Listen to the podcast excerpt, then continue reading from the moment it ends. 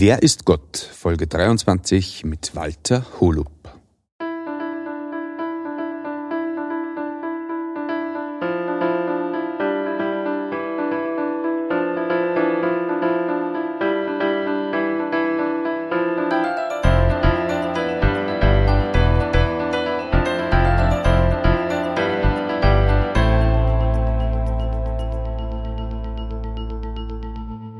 Christi und herzlich willkommen. In diesem Kanal geht es um Gottes Willen.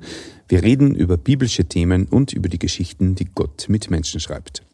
Wir sind noch mitten in der Serie mit Walter Holub in der Reihe Wer ist Gott, wo er mit uns aus dem Johannesevangelium liest.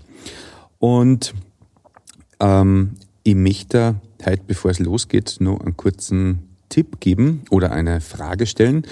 Und zwar, liest du Online-Bibel, also sprich, hast du eine Bibel-App oder bist du eher ähm, der Papiertyp? Falls du sagst, mm, so eine Online-Bibel oder Bibel-App ist vielleicht gar nicht schlecht, dann möchte ich dir halt ans Herz legen. Ähm, ich krieg da jetzt nichts Zeit oder so, aber ich verwende die ehrlich gesagt schon jahrelang, weil ich mein Handy einfach immer bei mir hab und ich wirklich oft in einer freien Minuten kurz einmal reinschaue und einen Bibelvers lese oder kurz einmal eine Stelle aussuche. Und ich finde das super genial. Es gibt ähm, ja, Christen, die sagen, online, das ist nicht dasselbe wie eben ein Buch, weil man natürlich, sage ich mal, besser rundherum lesen kann, wenn man schnell einmal nach vorne, nach hinten blättert. Bei einer App kann man natürlich ja auch nach rechts und nach links blättern, aber ähm, ja, es ist einfach ein anderes Gefühl. Aber trotzdem ähm, glaube ich, darf das jeder selber entscheiden. Und bevor ich gar nicht lese in der Bibel, weil es eben zu schwer und zu dick ist, habe ich es lieber am Handy dabei und schaue halt auch in jeder freien Minute nochmal eine. Und diese App, die da empfehlen möchte, die ähm, hat den Vorteil, man kann auch eben Verse markieren mit Farb, in verschiedenste Farben. Man kann Bibelverse teilen, das ist ja recht schön gemacht, mit schönen Bildern im Hintergrund.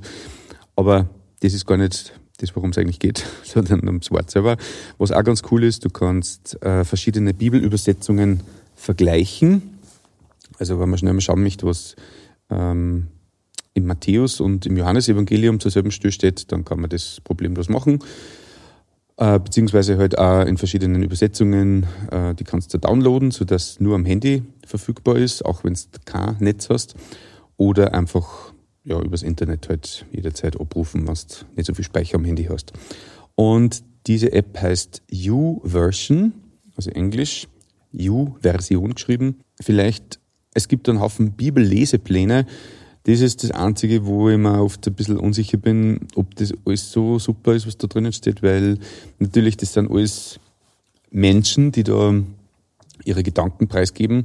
Und das ist zwar recht praktisch, weil zu bestimmten Themen halt äh, man einfach einen Bibelleseplan lesen kann, aber man sollte trotzdem ein bisschen prüfen, glaube ich, wer da schreibt und seine Gedanken teilt und ja, ob das jetzt mm, mit der biblischen Lehre immer so 100% übereinstimmt oder ob da vielleicht ein bisschen andere Einflüsse drinnen sind. Aber wie gesagt, das ist nur ein Feature, was diese App hat.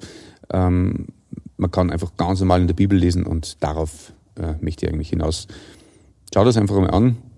Ich finde das wirklich eine super Sache, dass man tausende Seiten auf ein Handy mit dabei hat zu jeder Zeit und man, man noch einzelne Stellen suchen kann. Und für mich als Christ ist das wirklich eine gute Sache für unterwegs. Gell? Ja, genau. Also U-Version äh, kann man online lesen auf dem Computer oder einfach als App downloaden im App Store oder vielleicht auch Play Store und wie soll ich heißen, diese Online-Shops für Apps. Also, dann wünsche ich dir ein offenes Herz für die Worte von Walter. Jesus hat sich bei der letzten Begegnung mit den Pharisäern als guter Hirte verglichen. Ein guter Hirte, der bereit ist, wirklich ja sein Leben für seine Schafe zu geben. Und heute haben wir wieder eine Begegnung, wo Jesus im Tempel ist, wo es zu einer Diskussion kommt mit den Pharisäern und Schriftgelehrten. Und da greift er dieses Bild dann noch einmal auf. Wollen wir dazu heute lesen, den Text im Johannesevangelium, Kapitel 10, ab Vers 22 bis Vers 42 bis zum Ende des Kapitels. Damals war gerade Winter und in Jerusalem fand das Fest der Tempelweihe statt. Auch Jesus hielt sich im Tempel auf in der Säulenhalle Salomos. Da umringten ihn die Juden und fragten, wie lange willst du uns noch hinhalten? Wenn du der Messias bist, dann sage es frei heraus. Ich habe es euch doch schon gesagt, erwiderte Jesus, aber ihr glaubt mir ja nicht. Alles, was ich im Namen meines Vaters tue, beweist, wer ich bin. Aber ihr gehört nicht zu meiner Herde, wie ich euch schon gesagt habe, und darum glaubt ihr nicht.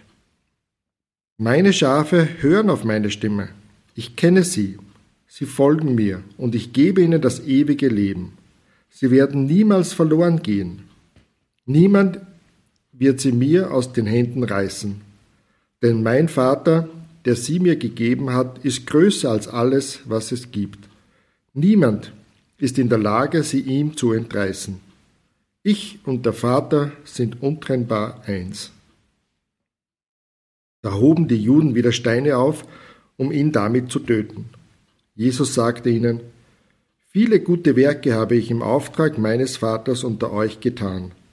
Für welches davon wollt ihr mich steinigen? Wegen eines guten Werkes steinigen wir dich nicht, wüteten die Juden, sondern wegen Gotteslästerung. Denn du machst dich selbst zu Gott, obwohl du nur ein Mensch bist. Jesus erwiderte, steht in eurem Gesetz nicht auch der Satz, ich habe gesagt, ihr seid Götter? Wenn also diejenigen Götter genannt werden, an die das Wort Gottes erging, und die Schrift kann nicht außer Kraft gesetzt werden, wie könnt ihr da behaupten, du lässt das Gott, weil ich sagte, ich bin Gottes Sohn. Ich, der vom Vater gerade dazu erwählt und in die Welt gesandt wurde?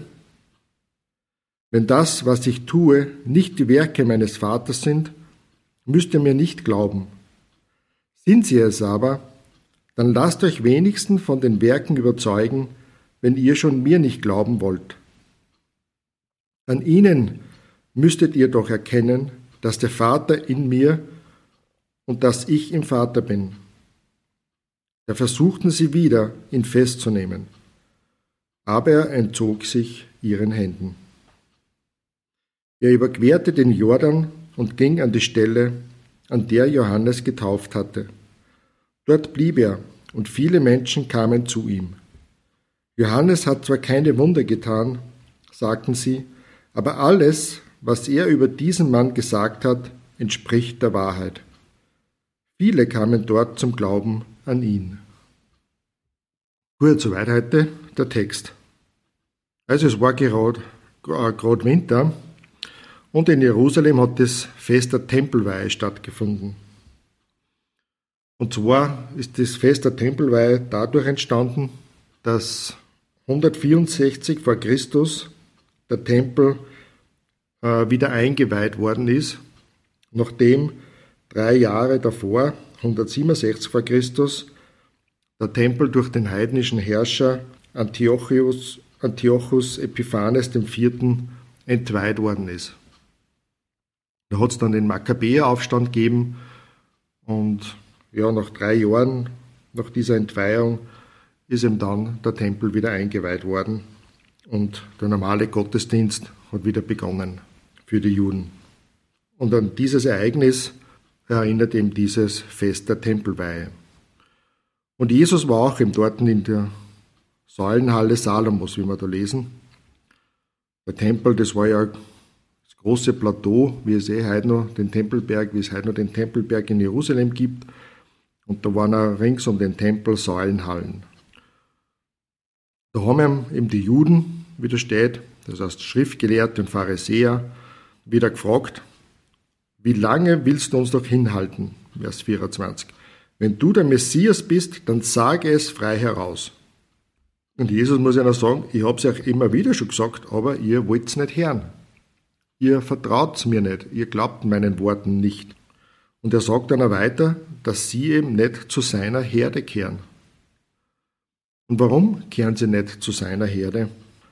Und Vers 27 bis Vers 30, das habe ich mir da ganz dick angestrichen in meiner Bibel. Das ist auch wirklich auch wieder so eine großartige Verheißung, die Jesus da gibt. Nämlich, da sagt er, meine Schafe hören auf meine Stimme.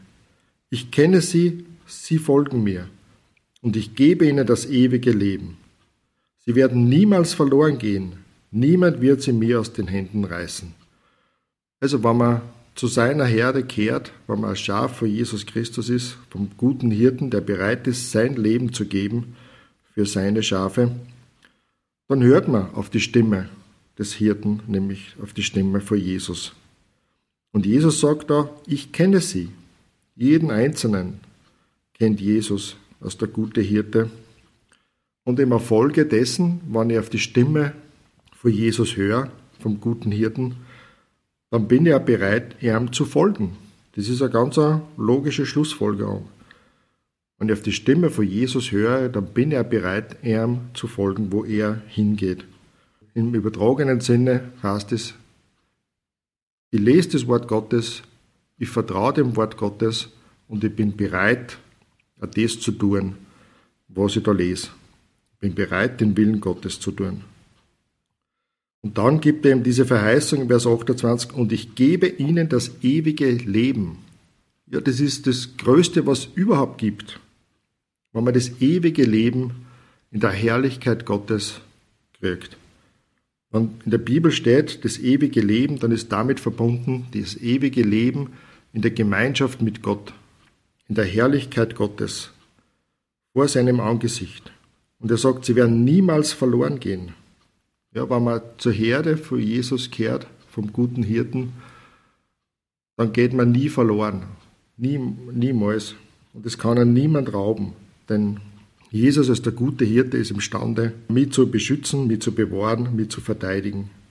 Und dann sagt er auch noch, dann stellt er wieder die Verbindung an mit seinem Vater im Himmel her, wo er sagt im Vers 29, denn mein Vater, der sie mir gegeben hat, ist größer als alles, was es gibt. Niemand ist in der Lage, sie ihm zu entreißen. Ich und der Vater sind untrennbar eins. Da sehen wir wieder, wie er schon öfters erwähnt hat. Jesus dass er und der Vater so eng zusammen sind. Sie sind untrennbar eins. Und das war eine ganz klare Aussage für die Juden, die die Juden ganz klar verstanden haben, nämlich, dass sie Jesus selbst zu Gott macht. Das war gleichbedeutend mit dem, dass er sagt, er selbst da ist Gott.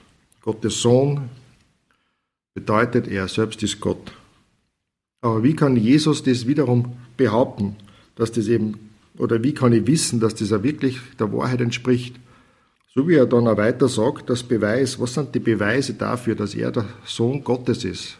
Die Beweise dafür, dass er und der Vater untrennbar eins sind. Er sagt einer, Vers 32, viele gute Werke habe ich im Auftrag meines Vaters unter euch getan. Für welches davon wollt ihr mich steinigen? Die ganzen Werke, die Jesus da hat und auch die Zeichen, wie wir es äh, vorher schon mal gesehen haben, zum Beispiel die Heilung des Blindgeborenen. Das war ein eindeutiges Zeichen des Messias.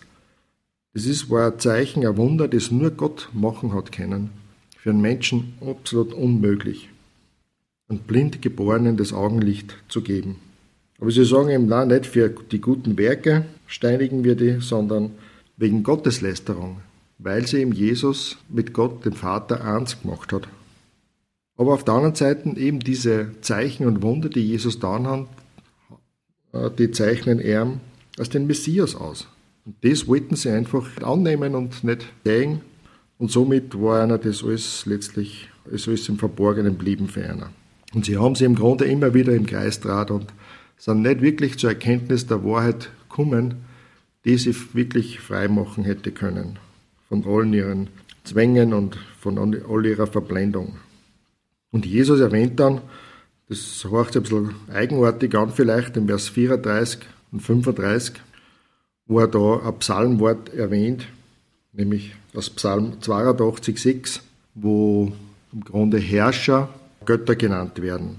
Und das führt Jesus da praktisch als Argument an, warum, quasi warum regt sich hier jetzt so auf, warum, warum ich als Sohn Gottes bezeichne, wo doch im Wort Gottes im Alten Testament, in dem Psalm 82 steht eben, dass Herrscher äh, Götter genannt werden. Und dann sagt ihm Jesus nur einmal, Vers 36, 37, 38, dass sie nicht seinen Worten glauben müssen, sondern wenn sie schon seinen Worten nicht glauben, dann sollen sie wenigstens den Werken glauben. Also sie sollten beurteilen, die Werke, die er dann hat, die Wunder und Zeichen, wenn sie eben nicht die Werke Gottes sind, seines Vaters, dann brauchen sie ihm nicht glauben. Aber wenn sie feststellen und bekennen müssen, dass die Zeichen und Wunder wirklich die Werke Gottes des Vaters sind, dann sollen sie ihm glauben. An diesen Werken sollten sie erkennen, dass der Vater in Jesus ist und dass Jesus im Vater ist, dass sie wirklich eins sind. Und aufgrund dessen, auf diese Aussage hin, haben sie wieder versucht, ihn festzunehmen. Aber seine Zeit war noch nicht gekommen und darum haben sie ihn noch nicht festnehmen können eigentlich. Und Jesus hat sie ihren Händen entzogen. Er ist dann wieder über den Jordan gegangen, Vers 40 zu der Stelle, wo Johannes der Täufer getauft hat. Und dort ist er Zeit geblieben und viele Menschen sind zu ihm gekommen und haben gesagt, Johannes der Täufer hat zwar keine Wunder getan, aber alles, was er über Jesus gesagt hat, denn Johannes der Täufer hat auf Jesus hingewiesen, ganz am Anfang vom Johannesevangelium haben wir das gelesen, Kapitel 2, wo Johannes der Täufer auf Jesus hingewiesen hat, dass er das Lamm Gottes ist, das die Sünde der Welt hinwegnimmt. Da haben sie gesagt, alles, was Johannes der Täufer über Jesus gesagt hat, das stimmt, das entspricht der Wahrheit. Und dadurch haben viele Menschen an Jesus geglaubt, seinen Worten geglaubt, wie wir da lesen. Und die Frage, die sich immer wieder stellt, einfach, wenn wir in der Bibel lesen, Vertrauen wir diesen Worten? Vertrauen wir dem, was Jesus gesagt hat über sich und nehmen wir diese Verheißungen an, die er uns gegeben hat, wie wir da im Vers 27 bis Vers 30 gelesen haben. Das ist das Angebot von Jesus. Ich möchte die Verse zum Abschluss nochmal lesen. Meine Schafe hören auf meine Stimme. Ich kenne sie, sie folgen mir, und ich gebe ihnen das ewige Leben. Sie werden niemals verloren gehen. Niemand wird sie mir aus den Händen reißen. Denn mein Vater, der sie mir gegeben hat, ist größer als alles, was es gibt. Niemand ist in der Lage, sie ihm zu entreißen. Ich und der Vater sind untrennbar eins.